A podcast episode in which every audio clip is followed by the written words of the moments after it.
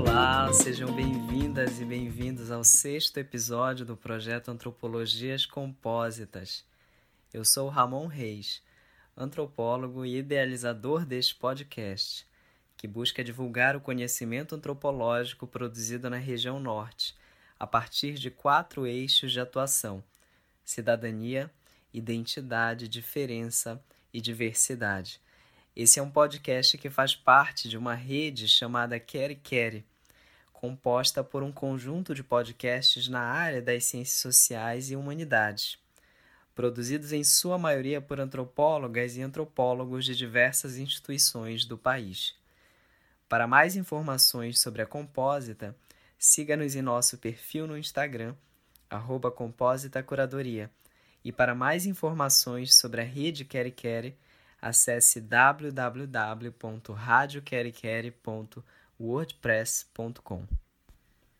No sexto episódio, chamado Mulheres de Itapuá, Corpo, Ritual e Gênero, eu tive a honra de receber a professora doutora Maria Angélica Mota Maués para uma conversa sobre a sua dissertação de mestrado intitulada Trabalhadeiras e Camarados, um estudo sobre o status das mulheres numa comunidade de pescadores.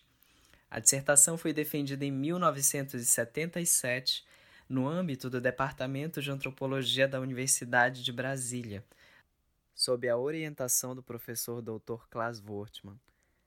A pesquisa foi desenvolvida no estado do Pará, no povoado de Itapuá, localizado no município de Vigia, nordeste paraense.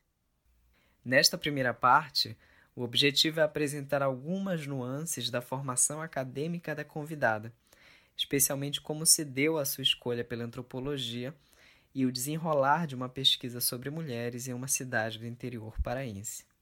Eu quero te convidar agora a embarcar conosco nessa viagem. Bora?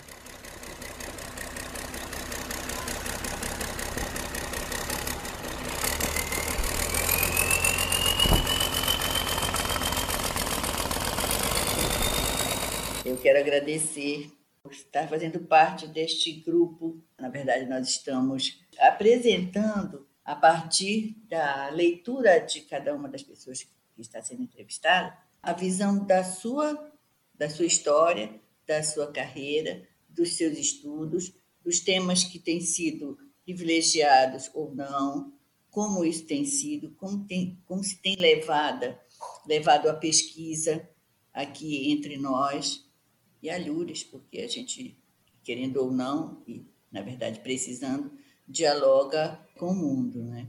Maria Angélica Mota Maués é uma, uma antropóloga paraense, uma paraense antropóloga. Como é que eu posso definir? Eu digo que eu sou paraense, vou dizer agora, não pensei nisso não. Eu sou paraense e sou antropóloga. É porque eu sempre falo uma coisa, eu não gosto, digamos assim, criar especificidade. Isso não para não dizer que sou uma antropóloga na Amazônia, da Amazônia, e que estudei, a princípio, a vida numa pequena localidade da Amazônia.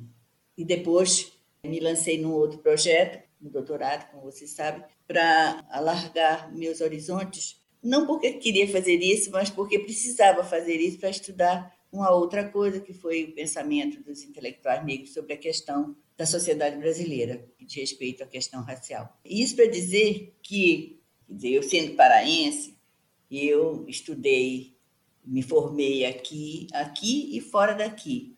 Quando eu falo que eu não gosto de criar uma especificidade, é assim, eu às vezes dizia para meus orientantes que eu não queria que eles colocassem tanto na Amazônia. Talvez eu estivesse errada até de falar assim. O que eu não queria é que pareça que nós temos uma especificidade que os outros não têm. Os outros locais também são específicos, mas como nós uhum. vivemos, somos a periferia, o norte ainda é, a princípio, estou falando em termos da nossa área, nossa área de estudo.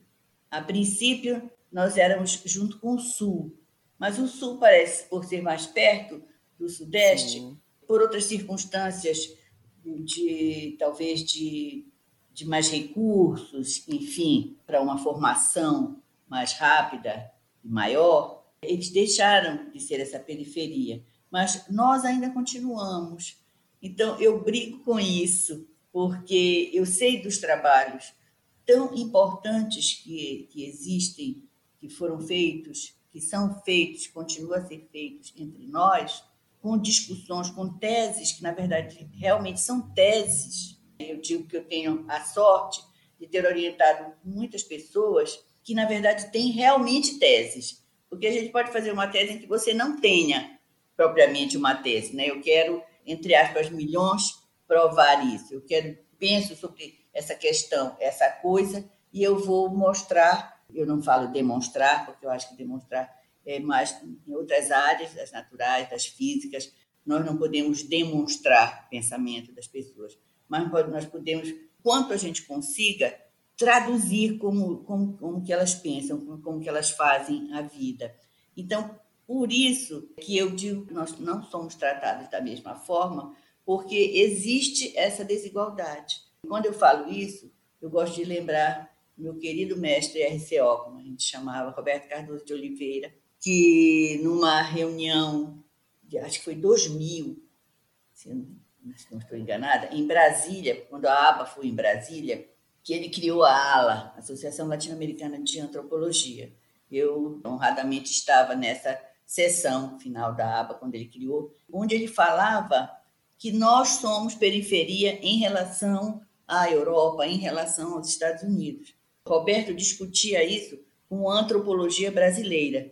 Mas pensa isso, da antropologia brasileira, a desigualdade na antropologia brasileira. Então, eu, por conta disso, é que eu, eu brigo contra, contra nós sermos especificidade. Eu brigo contra coisas que eu já ouvi dizer. Uma vez eu fiquei danada numa, numa sessão de defesa de tese, a pessoa, quando foi falar, agradeceu a outra que tinha vindo do Rio, dizendo que ela tinha vindo de tão longe, tinha vindo para um lugar tão longe. Eu, depois eu briguei com ela, eu disse, longe como? Longe por quê? Não, é, é como se fala que nós somos ainda os últimos grotões, os últimos rincões. Então, é, é nesse sentido, sabe? Parece que eu estou vendo ainda Euclides da Cunha falar, Alberto, Alberto, meu Deus, escreveu a margem da, Alberto Rangel, a margem da história. Parece assim que nós estamos ainda sempre a última página ainda a escrever-se do Gênesis. Então, ah. eu não estou falando contra falar numa em estudos na Amazônia, em estudos de pessoas da Amazônia. Eu quero essa Amazônia da mesma forma que que Sudeste, da mesma forma que, porque na verdade ela é. Nós não temos muitas vezes o reconhecimento. Tu citaste Roberto Cardoso de Oliveira e eu fiquei lembrando aqui em algumas outras pessoas que foram importantes uhum. para a tua formação, também para a formação Sim. do professor Heraldo Maués, que é o teu teu marido, o teu amado, né? Muito amado. Bom, essas coisas que tu estás falando, elas me lembram, por exemplo, Alcida uhum. Ramos, num texto sobre os índios hiperreais. Elas me lembram os escritos da Marisa Peirano sobre essas noções de periferia. O próprio Roberto Cardoso de Oliveira. Então, isso vai abrir né, essa, essas possibilidades de fazer, por exemplo, perguntas assim: é possível construir uma antropologia global que crie condições de transnacionalidade integrativa? O impacto dessas condições gera que tipo de antropologia no Brasil? Ou a antropologia feita no Brasil conforma quais clivagens? Então, isso era uma preocupação lá nos idos da década de 70. Conta um pouco para gente sobre isso. É. Quando a gente estudou em Brasília, fez mestrado em Brasília, para te dar uma ideia, nós fomos fazer a seleção, e aí antes de entrar para a prova, que era a prova escrita, onde nós íamos escrever sobre a pesquisa que nós tínhamos feito, cada um na sua cidade, a gente via só aquelas pessoas que tinham estudado a graduação lá. Eu me lembro tão bem que eh, um grupo assim comentava sobre Naven, do Bateson, né? Uhum. Eu nunca tinha lido o Bateson. Quer dizer, vai uma questão até de bibliografia aí. Mas eu tinha lido Levi-Strauss, eu tinha lido Melindrogas, eu tinha lido Litt, para o que me interessava, estava bastando. Mas era assim, as pessoas tinham uma certa postura diante daquele casal ali que tinha vindo do norte. De onde vocês vieram?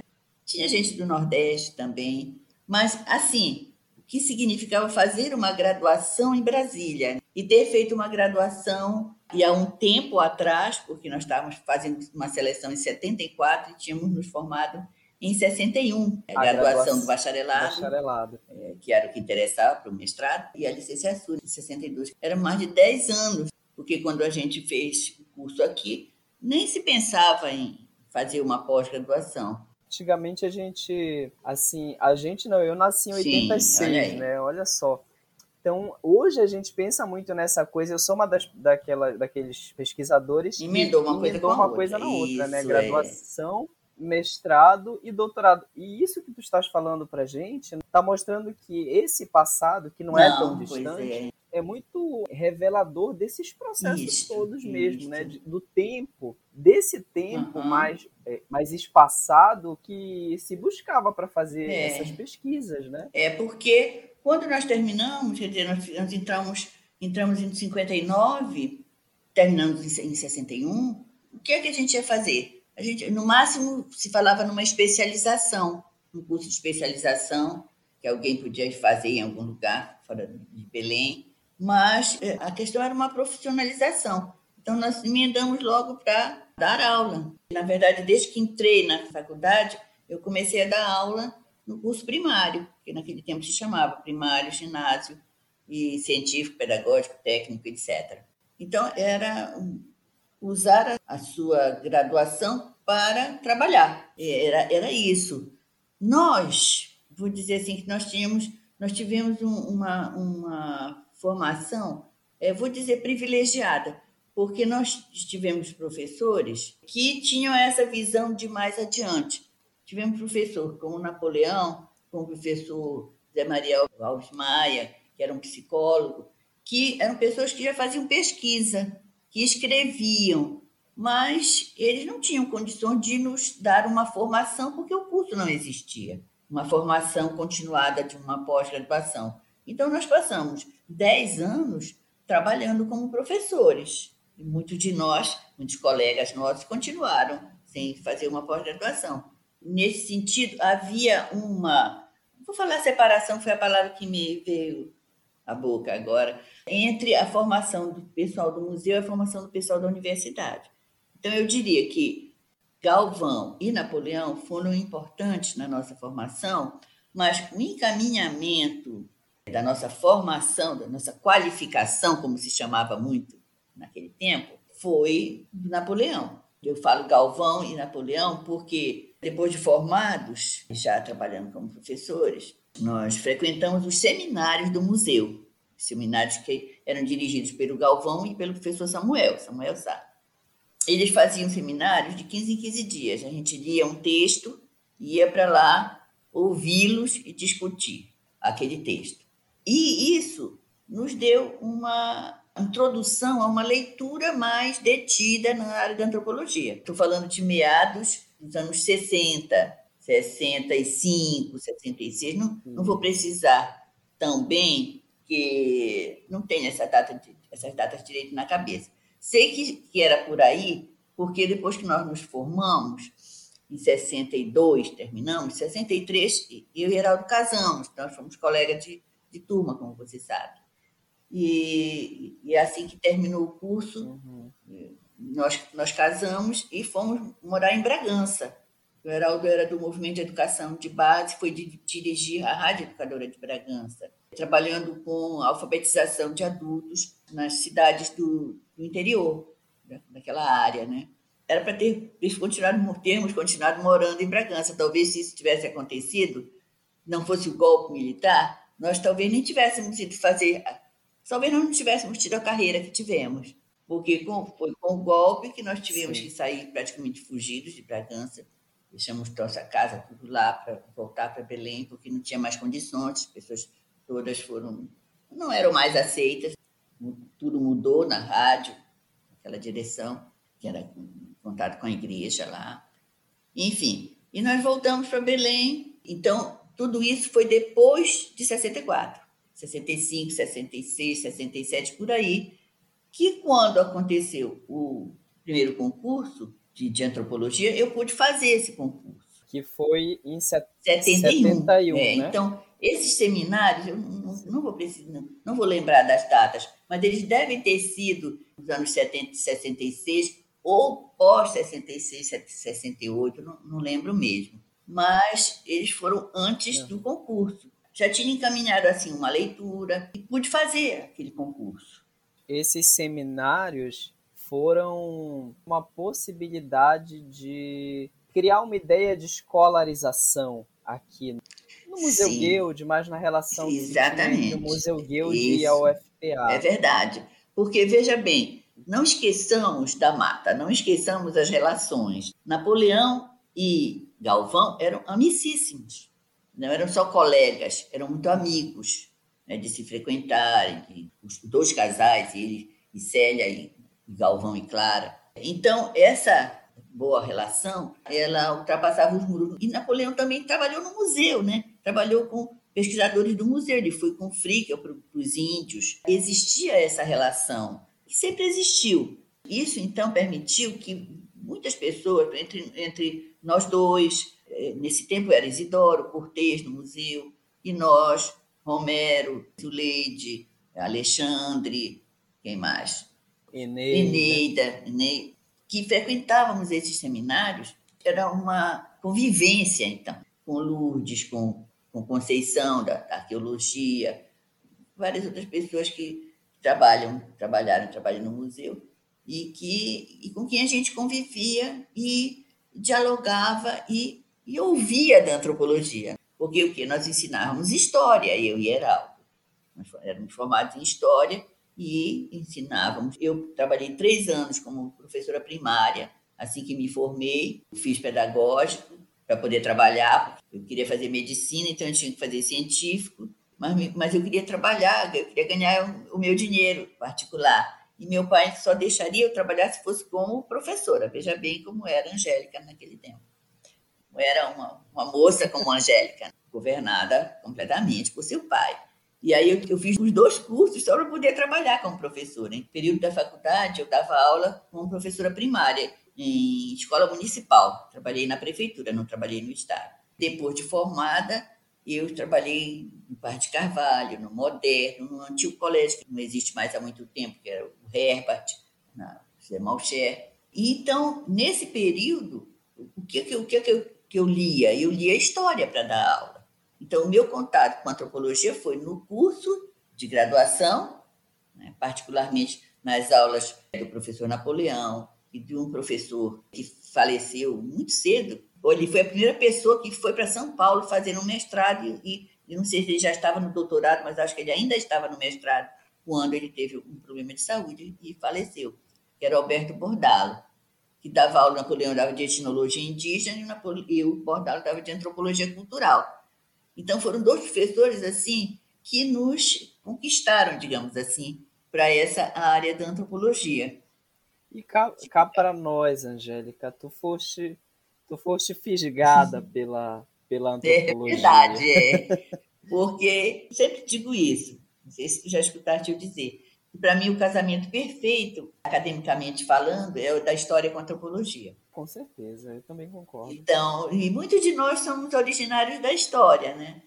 Muitos professores uhum. nossos e entre nossos colegas também. Porque eu sempre fui fascinada por histórias, por ouvir histórias e por ler histórias.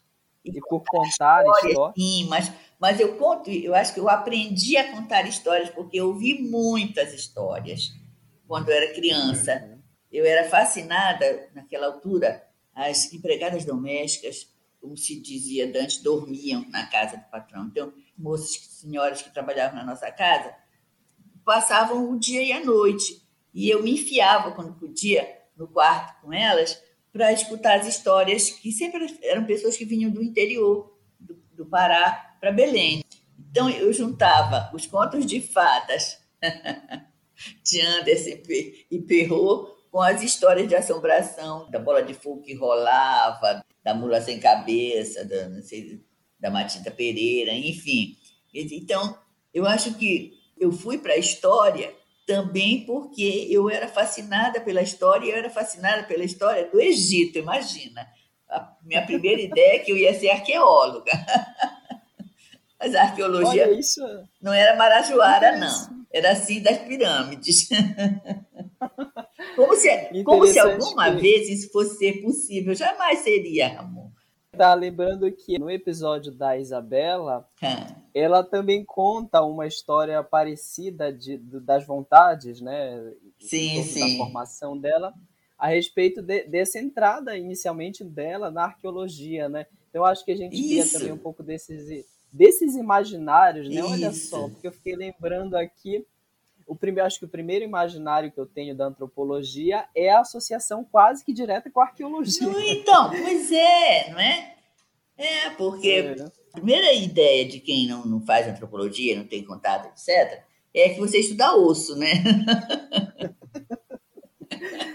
Exatamente. Então, isso, isso, acho que talvez agora tenha melhorado, eu não sei, não tenho mais ideia disso mas qualquer pessoa assim da família ou amigo de fora, etc. Esse nome é, é, ele é muito ele é muito, como é que eu posso dizer, conquistador, esse, né? Antropo, o que você faz? Toda vez que eu digo assim, que eu, é, e o que é que você ensina na universidade? Porque quando eu digo, digo que eu sou professora, mas aí o que, é que você ensina? Antropologia. Ah, fala assim a pessoa. O pior é que eu acho que se ela me perguntar, não vou saber muito bem dizer o que é, mas quando quando me perguntam mesmo, eu digo o que, que eu faço, né?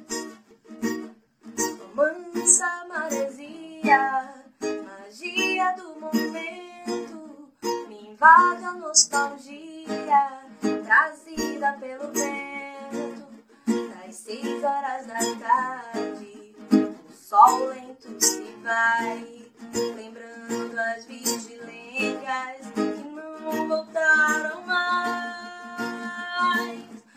dia com tal beleza o teu guardará. Vigia com tal beleza o teu guardará. Vigia com tal beleza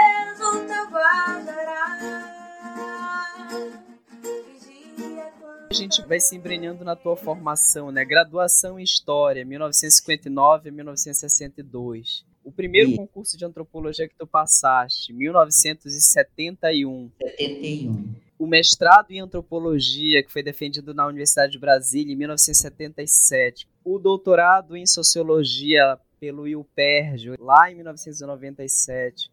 A aposentadoria, que veio em 2010.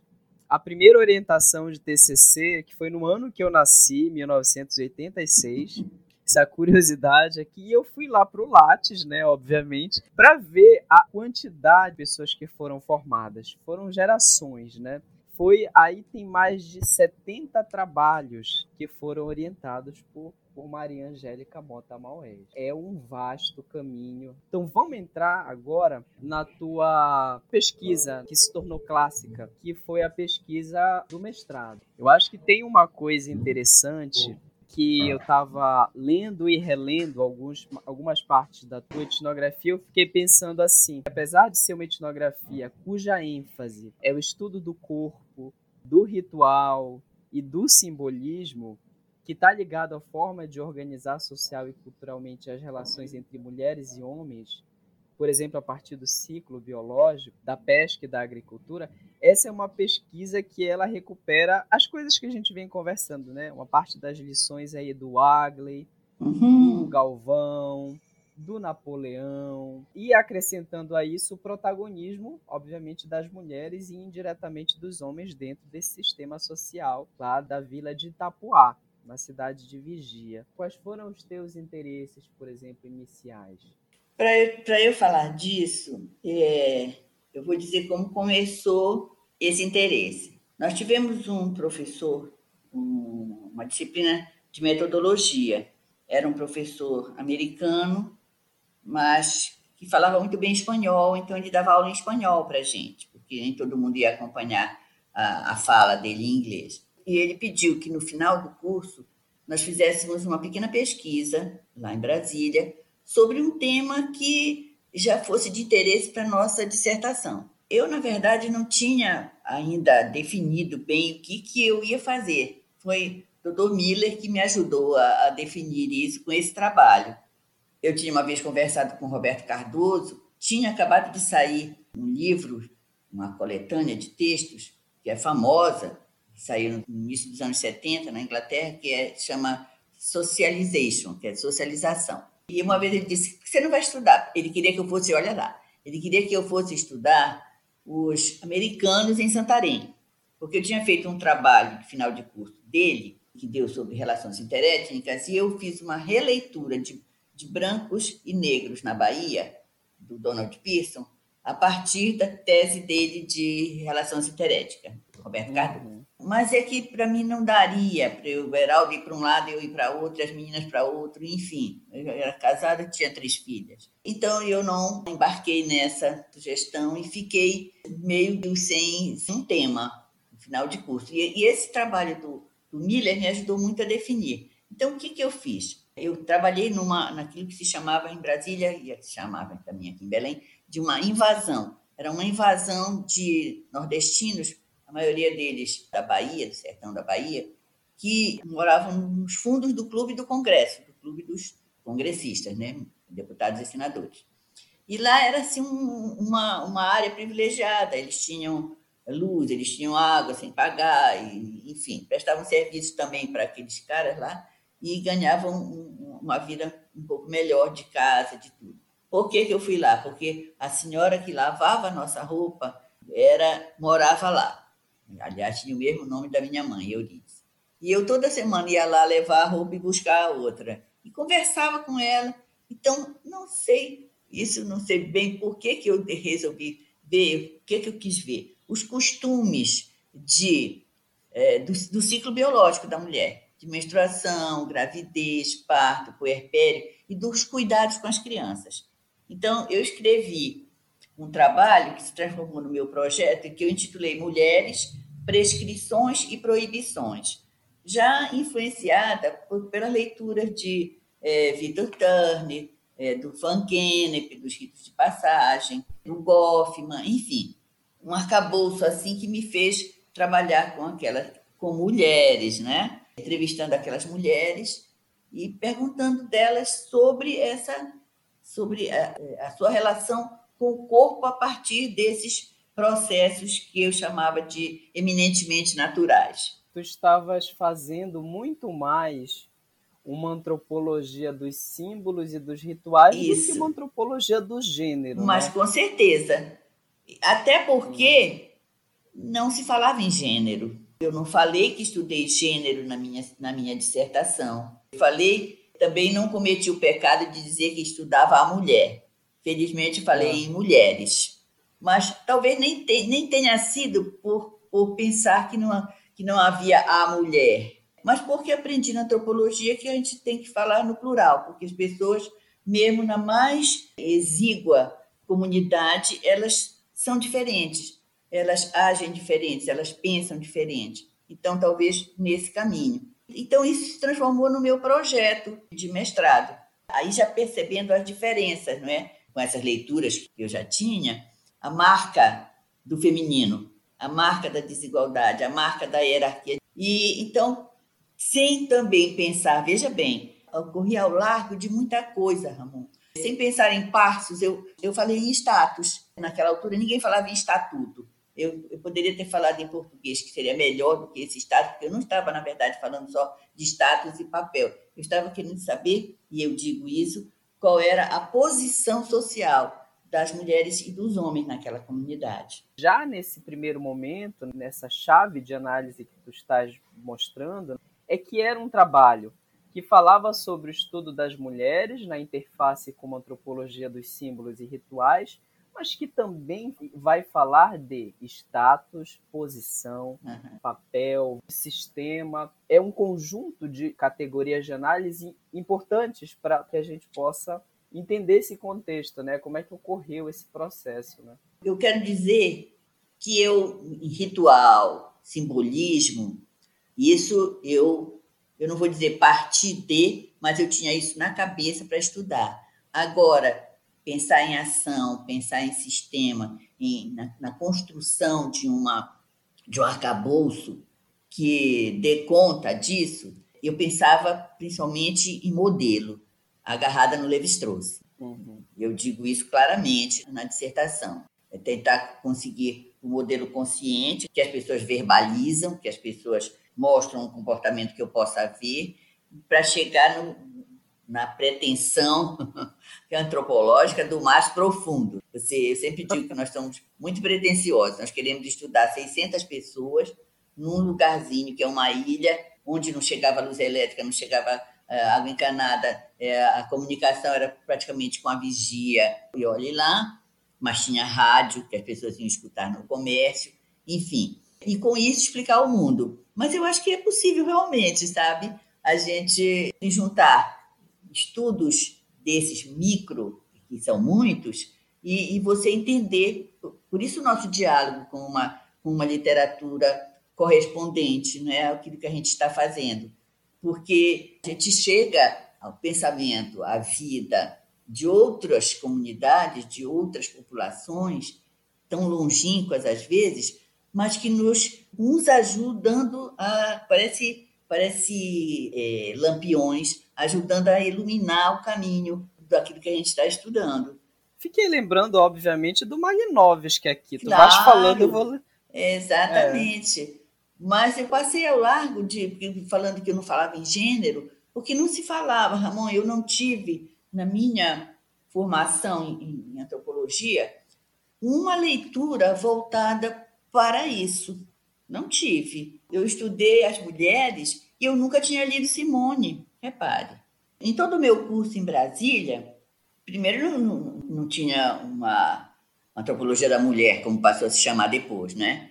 Então, nos, todos os cursos eu fiz dez disciplinas, era, eram oito, mas nós dois doidos fizemos dez, é, porque nós queríamos participar de, outras, de certas disciplinas com professores, por exemplo, antropologia das, das sociedades camponesas, que a gente pretendia estudar numa cidade do interior, embora não, veja bem, nós estudamos no, eu estudei no lugar de pesca, não estudei pesca, estudei no, entre se poderia chamar camponeses para caboclos que plantavam roça e pescavam, e não estudei camponês. Então nós fomos, nós fizemos assim uma, uma antropologia. Nossa ideia era fazer uma pesquisa que mais se aproximasse do modelo clássico de pesquisa na antropologia. A gente não podia passar um ano, mas a gente passava, passou quatro meses e mais um, então, portanto, cinco.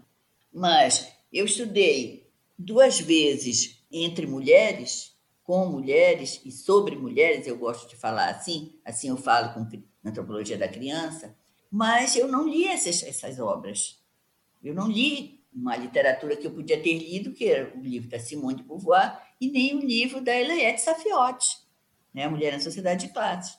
Aquilo estava é, ausente de uma bibliografia que poderia ter é, tido na Universidade de Brasília, na, na antropologia de Brasília que eu fiz, não, porque também não havia um curso que se dedicasse a estudar esse tema, esses temas, essas questões, na verdade.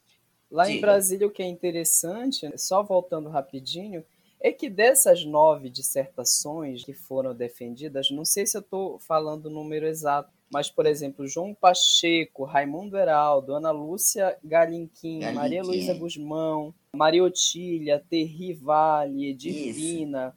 Ana Maria Queiroga, então, desse conjunto de pesquisadores, então a gente tem pelo menos três eixos temáticos interessantes para como se conforma esse, uhum. a produção dessa pós-graduação. Primeiro, etnologia indígena. Indígena, isso. Segundo, a questão da religiosidade, que era muito forte. E terceiro, os estudos de comunidade ou das populações no campo. Né? Então, isso, acho isso. que tem esses três eixos aí que vão meio que moldar um pouco nesse né, cenário. Exatamente. Que era justamente o eixo de estudo né, que nós fizemos, de cursos que nós fizemos. Embora eu tenha feito com o Melati um estudo da antropologia brasileira, em que uma parte do curso foi, foi me ajudar para o doutorado, porque foram estudos sobre populações afro-brasileiras, os estudos afro-brasileiros. Mas com relação a esse campo particular para o qual eu fui me voltar, eu às vezes fico pensando, como é que eu fui estudar essas coisas que já dei tratas a bola e não consigo me lembrar como eu resolvi, nesse curso desse professor Miller, da metodologia, estudar essas, essas as ideias e as práticas é, relacionadas a, ao ciclo biológico da mulher, como eu chamei. Passando ao largo de tudo isso, passando ao largo de, de uma discussão de gênero que já se fazia no mundo, não é? Porque também o que acontecia? Eu não tinha, se você olha a minha bibliografia, ela não tem estudos brasileiros, porque ainda, na, na verdade, ainda não havia publicações no Brasil uhum. que contemplassem isso. E eu posso dizer isso porque, na minha defesa de projeto, uma das participantes exigentíssima com relação à bibliografia era a professora Alcida Rita Ramos.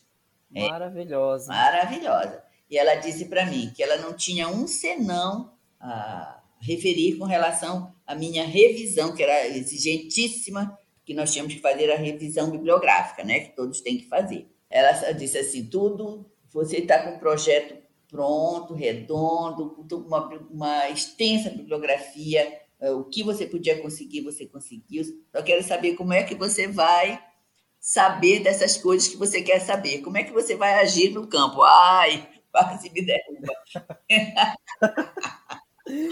Imagina, imagina o, ba o baque todo na hora lá. Porque aí eu já falei, entrevistando as pessoas assim, significa isso o quê?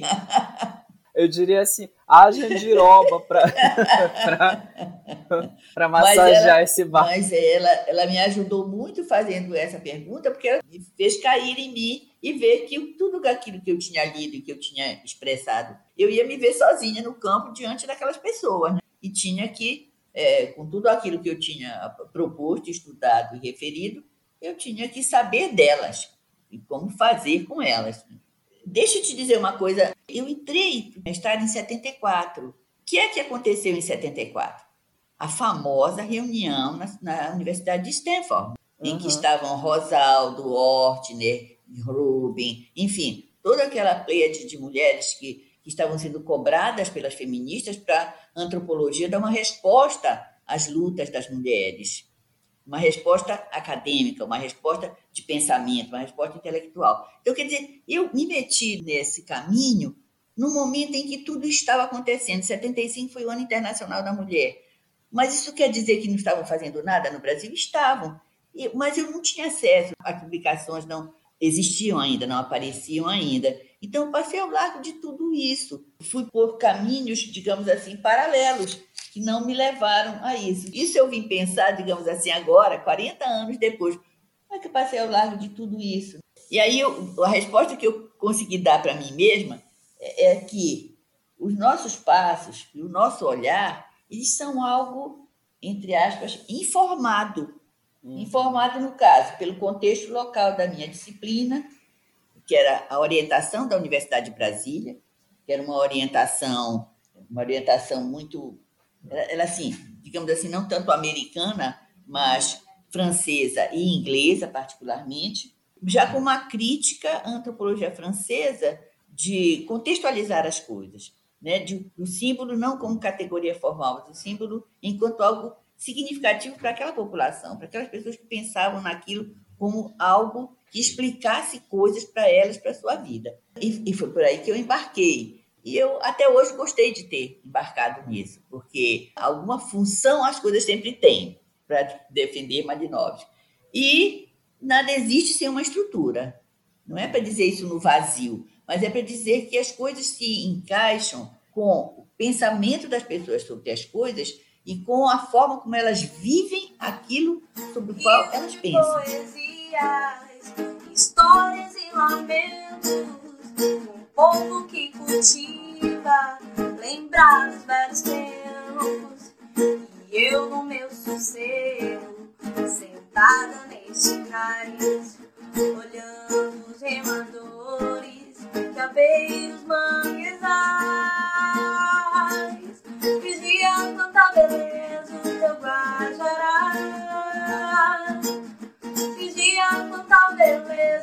guajará. Vigia tanta beleza o teu guajará. A gente queria estudar uma população fora de Belém, uma cidade do interior. Queríamos estudar no Pará, por isso a gente veio para cá com armas e bagagens para fazer a pesquisa. Mas não podíamos também ficar numa localidade que fosse tão longe, tão distante de Belém, para nós termos um acesso, porque nós tínhamos as três filhas pequenas. Nossa filha mais nova, as três mulheres que nós temos, Márcia, Silvia e Renata, quando eu fui para o mestrado, ela tinha um ano e meio. Quando eu vim para a pesquisa, ela tinha quase três anos. Ficou com a minha mãe, as mulheres deixando com mulheres, veja bem. E então a gente queria um lugar de não tão difícil acesso. Por que a vigia? Existia naquela altura, nós tínhamos que ter uma retaguarda também na vigia, né? Para começar aí escolher um lugar. Porque existia, lembrando Camilo Viana, existia um centro rural universitário, é, chamava CRUTAC, de treinamento e ação comunitária, que tinha uma casa na vigia. Tinha pessoas que trabalhavam com essa ação comunitária nas diversas localidades da vigia e na vigia mesmo. Era pessoas das mais diversas áreas, sociologia, agrárias, medicina, engenharia, enfim. Tinha um grupo enorme assim de pessoas que faziam esse trabalho comunitário lá. E aí nós tínhamos uma casa para nos abrigar enquanto a gente fosse escolher um local. Porque a vigia ficava, não era um balneário, mas tinha rio, e a gente com a ideia de também estudar um lugar de pescadores. E aí nós fomos, a partir desse, desse conhecimento com o professor Camilo Viana e com as pessoas que dirigiam essa casa, nós ficamos abrigados lá. E a partir deles, através deles, é, uma, das, uma pessoa da vigia, Meirelles, o nome dele, Francisco Meirelles, nos levou para conhecer, ele toda aquela área e nos levou em várias localidades. Aí, entre Itapuá, Barreto, outros que existiam, acho que Itapuá nos conquistou pela, pelo lugar, pelo espaço. Itapuá é um lugar lindo. Todos os caminhos, todas a disposição das casas, enfim, nós nos sentimos, sentimos realmente assim, eu principalmente que adoro olhar árvores, pássaros, espaço. Eu pensava na pesquisa, mas eu pensava, eu olhava muito aquele meu redor. E é, é um lugar muito, muito, muito, muito bonito. Então, foi assim um período da, da nossa vida que, tirando a saudade das meninas, a distância delas, assim, nós fomos muito felizes fazendo a pesquisa. Era uma coisa danada, que a gente tinha que trabalhar para saber pra pegar aqueles dados, mas, ao mesmo tempo, nós vivíamos num lugar muito bonito. E, não sendo tão longe, era como se fosse muito longe, porque da vigia para lá, daqueles, daquelas lanchinhas a motor, nós levávamos 40 minutos para chegar pelo rio, né? Mas chegando lá, era como se fosse um, um mundo à parte, não só pela estrutura física, como também pelos costumes do lugar, pelo modo de vida assim daquelas pessoas. Então, por isso Itapuá. Só para a gente se localizar, Vigia fica o que de Belém? 92 quilômetros. Com umas quase duas horas, não é isso? Ah, sim, naquela altura era mais, era, era, era isso mais, porque a estrada era horrível. Uhum. Nós pegamos assim ainda a estrada ruim, assim, não sei como está, também não sei como está hoje. Nós uhum. continuamos aí na vigia até os anos 80, depois nunca mais fui lá. Nós fomos primeiro, em fevereiro, nós fomos lá para justamente escolher o lugar, para voltar para escrever o projeto, uma espécie de projeto, quer dizer, um esboço de proposta.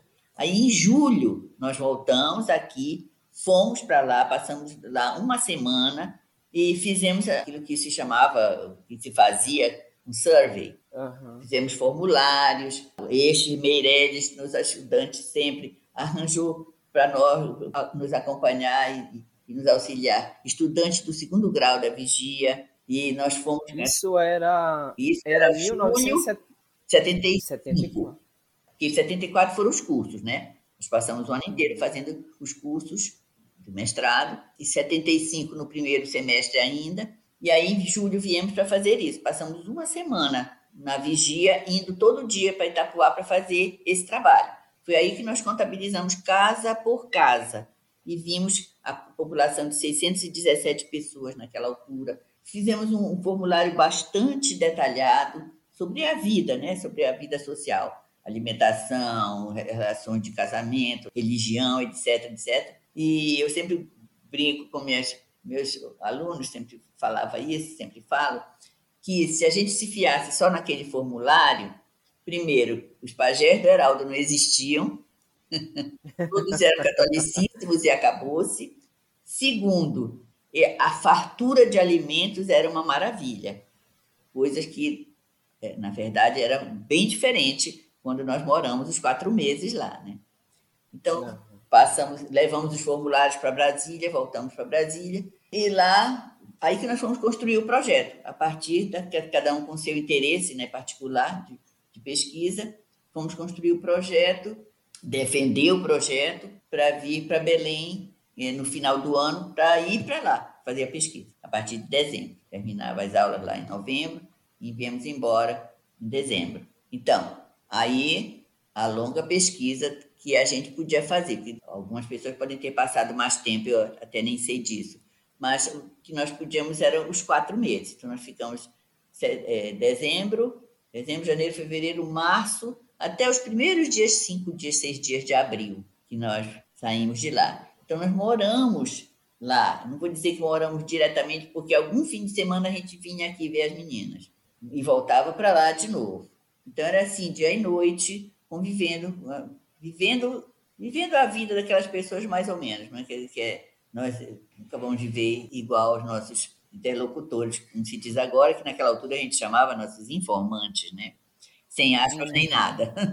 Depois é. disso fizemos, então viemos, passamos os quatro meses. Mas vocês ficaram, é, uma coisa que é interessante é que vocês ficaram inicialmente numa escola, não foi? Não, inicialmente não, ficamos o tempo todo. Porque, porque aí vocês passaram é, esse tempo passar, todo, passamos esse tempo todo num, num quarto, quer dizer, nós ocupávamos o lugar da escola que era uma espécie de dispensa, onde eles guardavam na época da aula, porque esse período a escola estava sem aulas. Em março, que já começaram as aulas, nós ainda estávamos lá, a gente normalmente passava o dia nas casas dos nossos informantes daqui, daquele tempo, né? E, e as aulas aconteciam na sala, era uma grande sala de aula na frente, e não eram tantos alunos. Então, nem nós os perturbamos, nem eles nos perturbaram. Porque a gente, eu, eu espero que não tenha se perturbado. Eles gostavam de falar com a gente. A espécie de dispensa, onde que nós usamos como quarto, a cozinha eu, eu compartilhava com as senhoras que faziam a merenda, etc. Mas normalmente eu não, eu não usava na hora que elas estavam usando. Então, a ideia nossa era morar numa casa mas ninguém se dispôs, porque ninguém tinha espaço. As casas, como eu descrevo na dissertação, elas sempre são muito pequenas e as famílias muito grandes. Então, era assim: uma mulher e um homem para habitar numa casa daquelas. Então, foi uma sugestão que a gente ficasse na escola.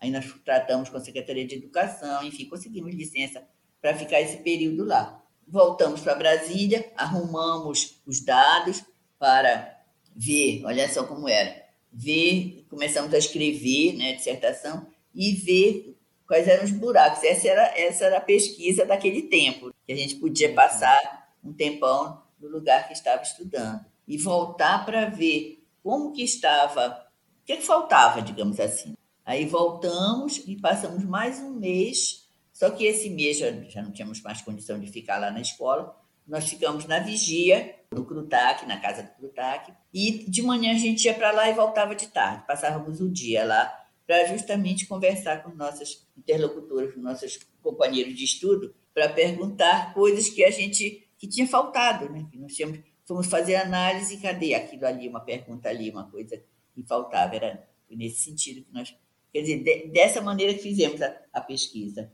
Agora, Angélica, tem uma coisa que que eu queria assim ler mais da tua pesquisa, que era, enfim, tu já até deu a justificativa lá no anterior a essa, essa inicial construção, né? Que é a tua. Isso aparece na, na, dissertação, mas aparece assim muito pouco, que é a tua posição de mulher em campo, aqui, a questão da subjetividade. Esse olhar que era lançado, uma coisa que eu acho que é interessante para falar. O olhar dos nativos para uma antropóloga, uma pesquisadora que estava fazendo pesquisa junto com o seu ali companheiro, antropólogo também, nesse mesmo lugar. Então acho que é interessante também falar um pouco sobre Sim. essa questão. Né? A primeira coisa é que eu não, eu não falaria assim, porque não se falava também. Uma pesquisa de 45 anos atrás tem dessas coisas. eu jamais iria falar essa palavra subjetividade, sabe, Ramon? Porque a gente não tratava assim dessa desse tipo de olhar, desse tipo de posição minha, desse tipo de relação, desse tipo de viés em relação de, daquela sociedade em relação à minha posição particular de vida, que seria eu e Heraldo. Primeiro, antropólogos, nem pensar. Nós éramos, na verdade, nós fomos apresentados como professores da universidade pelo Meirelles, né, que nos levou na, na, na casa de uma pessoa, primeira vez que fomos lá, isso aí já espalha pela comunidade. Mas o tempo todo da pesquisa, como eu digo no livro, eu digo lá, é, o Heraldo era professor, era o professor Heraldo, e eu era a dona Angélica. Então, isso já, já marca uma diferença. Sim. Mas, ao mesmo tempo, eu, de algum modo, para eles, eu estava fazendo a mesma coisa que ele. Só que eu, veja bem, ele estava estudando algo que para eles como eu digo na, na dissertação, talvez o, o mais importante dos três sistemas que eu analisei, que era pesca, poder e xamanismo, mas não se refere a coisas incontroláveis que você precisa de algum modo ter certo controle, o mais importante era o xamanismo. Era isso que o Heraldo estudava. E eu estudava o quê? Sim. Eu estudava coisas de mulher. Uhum. Eu estudava. Elas achavam graça para mim, porque elas diziam assim: e elas sabiam que eu tinha três filhas. Como é que eu não sabia? Como é que eu estava perguntando? Olha a minha cara de boba também. Como é que eu estava perguntando tanto sobre aquelas coisas que eu devia saber? O que é que eu perguntava? O que é que eu dizia? Eu queria saber. Eu não era de Itapuá, né? eu era de Belém. Então, eu tinha mais idade que umas e menos idade que outras. Então, a idade não contava. Mas contava mais minha origem. Para perguntar como eram coisas que eu mesma vivia menstruava, eu tinha filhas, eu passei por resguardo, né, enfim, tudo aquilo. Criando menino, amamentando, tudo aquilo eu conhecia, mas elas sabiam que eu deveria saber. Então, esse olhar era um olhar, era um olhar de, assim, acho que da comunidade, de um modo geral, de me ver mais como a mulher do Heraldo, porque veja bem, quem é que cuidava das coisas eh, da casa? O Heraldo no dia que eu tinha que cozinhar, porque eu não cozinhava todo dia, porque não precisava, mas eu ficava, eu não ia trabalhar como ele ia. Ele podia sair todo dia, o dia inteiro, porque a tarefa dele era encher água do poço. mas ele não lavava nenhuma roupa, ele não cozinhava, ele não, enfim, varria a casa. E aí tem uma outra coisa, que é a minha própria vivência, a minha própria posição. Talvez eu pudesse ter falado mais. Se fosse hoje, talvez eu devia ter, devia ter dito na dissertação, como eu já disse mais de uma vez publicamente, que a gente às vezes se arvora que é diferente daquelas mulheres, que é independente, que não é submissa, que não é que não canta pelaquela mesma cartilha, porque nós não temos os mesmos costumes, nós não guardamos os mesmos resguardos, mas em termos de uma posição é, de gênero, nós vivemos muitas vezes as mesmas coisas. É, uma vez eu disse numa, numa defesa de dissertação lá no, lá no NEAF, que depois de 70 anos, mais de mais de 70 anos, eu tinha 70 e tantos anos naquela altura, é que eu saía da minha casa, não dizia para onde ia nem que horas eu ia voltar. Mas eu já tinha mais de 70 anos. E uhum. provavelmente eu estava, é, quando disse tudo aquilo sobre a, sobre a vida daquelas mulheres, eu não estava me pensando como elas, né? estava me pensando como alguém muito diferente. Sei lá se eu era tão. Mas eu te digo, eu digo agora pensando 40 anos depois, quando eu é. analisei, é. né? Eu fui bem, eu fui bem rígida, não foi, Ramon? Acho que Sim. que eu não fui tão sutil como a Angélica gosta de ser depois. não, não, eu acho que agora sim nessa nessa nossa conversa fica muito evidente para quem já leu o trabalho, principalmente, porque assim a gente vai fazendo essas perguntas. Fiz essa pergunta um pouco retórica, é, falando de subjetividade, não era tanto exatamente para dizer assim, poxa, mas a gente já sabe que naquele período não dá para falar de subjetividade.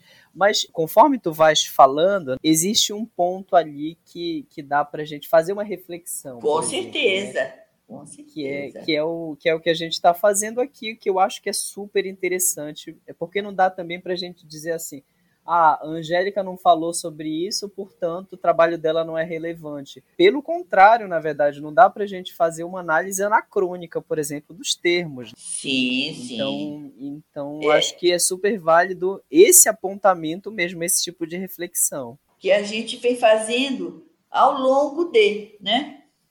Porque, Exatamente.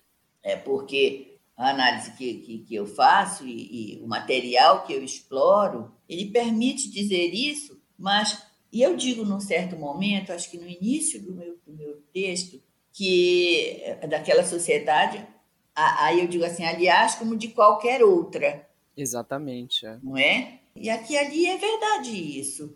É, até hoje, infelizmente. O que é interessante pensar, Angélica, é como que esse incômodo inicial ele se transforma num problema de pesquisa, porque aí a gente vai e aí a gente entra mais detalhe, mais a fundo na pesquisa mesmo, principalmente na segunda parte dela, que é quando tu vais falar sobre os, sobre os ciclos biológicos, uhum. né? E aí tem uma série de críticas que tu fazes ali que desvelam esse esse processo, por exemplo, de, de as pessoas num primeiro momento quando leem o trabalho, de achar que é um trabalho meramente funcional, para dizer assim, a pesca é o lugar da mobilidade, portanto, é o lugar do homem. A agricultura é o lugar da fixidez, portanto, é o lugar da mulher. E as coisas, talvez elas sejam muito mais cruzadas em algum momento. Eu acho que eu consegui no trabalho, embora acreditando no meu modelo, fazendo um esforço grande para encaixar toda aquela variabilidade de coisas de cruzamentos mesmo, porque aqui e ali as proibições cruzam com os homens, aqui e ali elas são perigosas, elas são. Os homens podem ter, medo do ter medo do poder da mulher, daquele tipo de poder, embora seja não seja um poder benéfico ou visto como, mas o que eu queria dizer sobre isso, pensando a pesca, pensando a agricultura, e essa é uma questão que vem me acompanhando, Ramon, desde a minha pesquisa de Itapuá. Por quê? Porque lá eu mostro que, da forma como são pensados os homens e as mulheres e as suas relações, e da forma como, como é tratado, como, é, como são seguidas as ideias e, e as práticas ritualizadas sobre cada um daqueles daquelas etapas do ciclo de, de vida biológica da mulher, não dá para que elas ocupem esse espaço na pesca, no tipo de pesca que se fazia, eu não quero dizer, falar nada da agora, porque eu não sei como está, se fazia naquela, naquele momento em Itapuá, em que as pessoas saíam segunda-feira e só voltavam no sábado, iam, atravessavam a Bahia para ir pescar lá na costa do, lá do, do Marajó, em algum lugar do Marajó. Por que eu digo que isso me acompanha?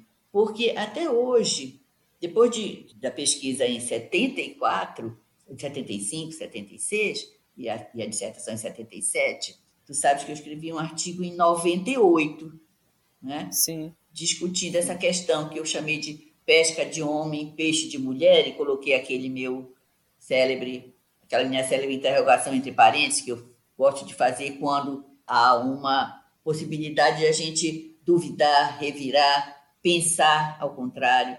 Hum. Mas o que eu tenho encontrado, inclusive discutido nos trabalhos sobre das mulheres, das mulheres pescadoras, das mulheres que pescam, e, e, até hoje, examinei um trabalho de uma pessoa de Bragança, quanto à situação, e eu não digo nem a posição, a situação de relação do homem e da mulher em relação à sua prole, não mudar, há uma dificuldade enorme para as meninas, para as mulheres, se aventurarem ao mar nesta nossa terra, digamos assim. Você vai me dizer, uh, na Europa, na, nos países do norte, na Suécia, na Noruega, etc., mulheres comandam navios de pesca, enfim.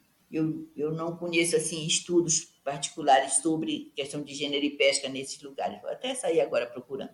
Mas o que eu quero dizer é que há, e isso para falar de Itapuá daquele tempo, há a necessidade, e junto comigo diz isso o grande estudioso de pesca no Brasil, que é Antônio Carlos Diegues, a necessidade de um longo e contínuo aprendizado Então, o que eu quero dizer com isso? Que o simbolismo daqueles estados particulares das mulheres explicam para o sistema, explicam para as pessoas por que a diferença, por que a, entre aspas, mil, imobilidade feminina e por que a mobilidade masculina em relação à pesca. Esse ponto que tu estás levantando é o que mostra a, a busca pela compreensão de como a história e a cultura vão inscrever uhum. no corpo e no, e no imaginário social limite de alguma forma, Exatamente, né? Exatamente. É. Quer dizer, você tem uma você tem uma separação,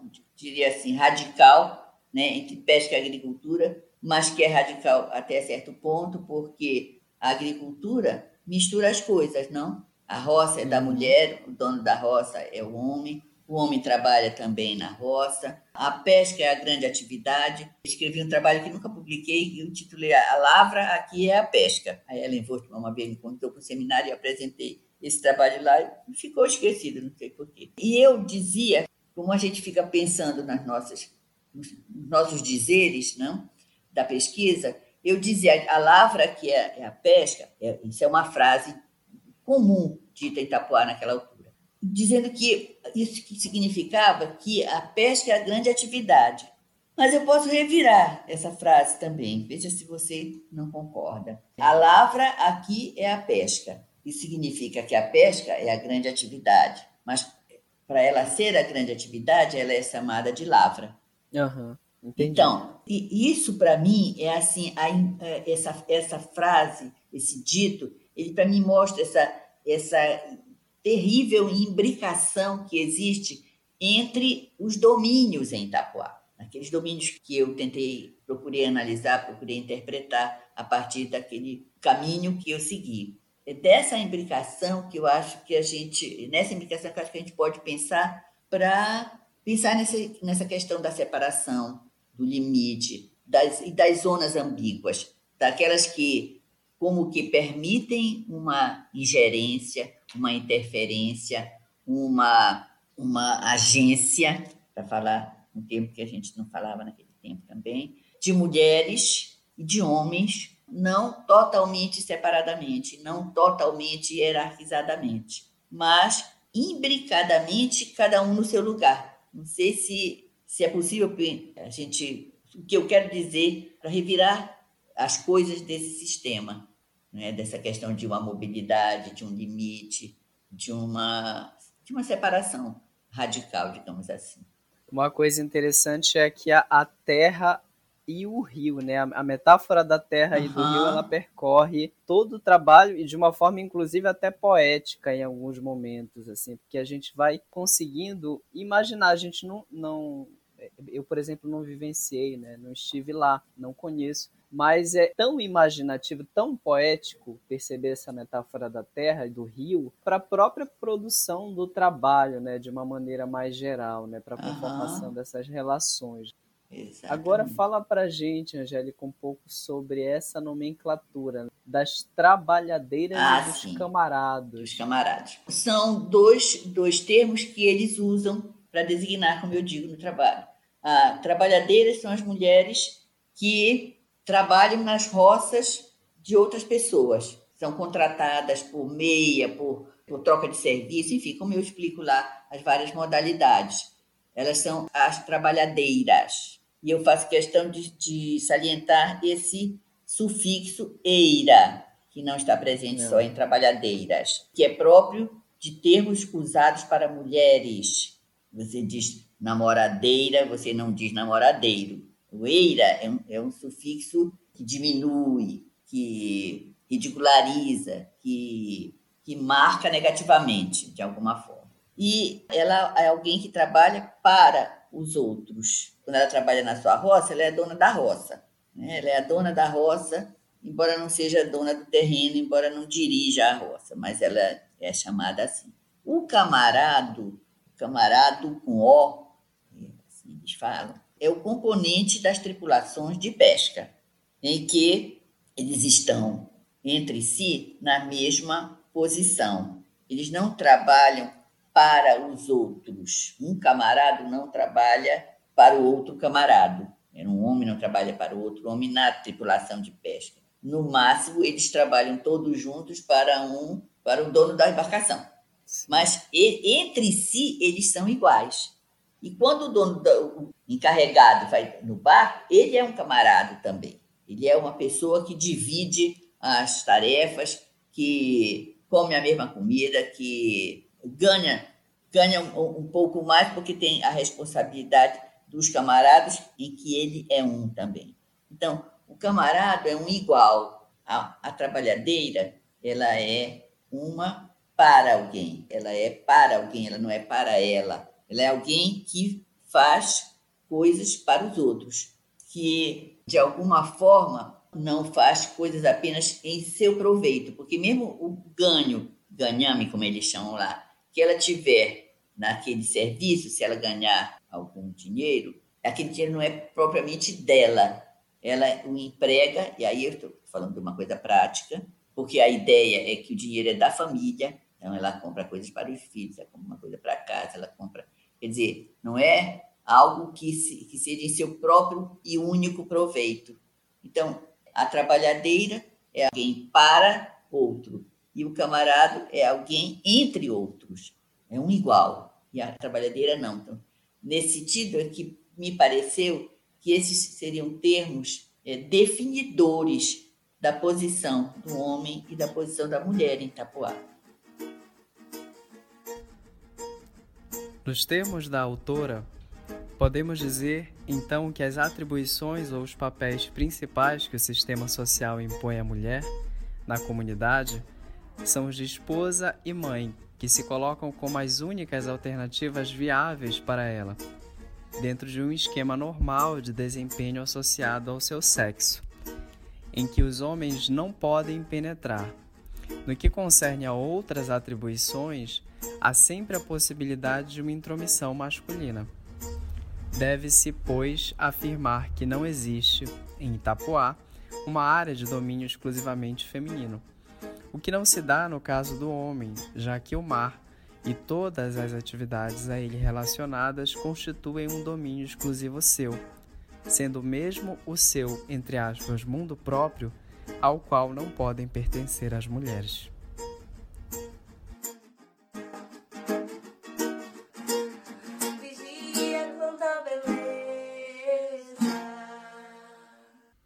Belém, Bragança, Brasília e Vigia, muitos foram os caminhos que levaram Angélica até Itapuá. Suas andanças nos ajudam a construir geografias imaginativas para refletirmos sobre corpo, ritual e gênero. Se você chegou até aqui, muito obrigado. Esse episódio contou com a produção, o roteiro e a edição de Ramon Reis. Um agradecimento especial ao compositor Wilcler Almeida e à cantora Fernanda Canora, naturais de Vigia que autorizaram o uso da música lembrando as vigilengas. Podcast Compósita uma forma de aprender sobre a Amazônia com base na escuta. Para mais informações, siga-nos no perfil arroba Curadoria no Instagram ou acesse www.radioquerequere.wordpress.com. Até a próxima segunda com a última parte do episódio.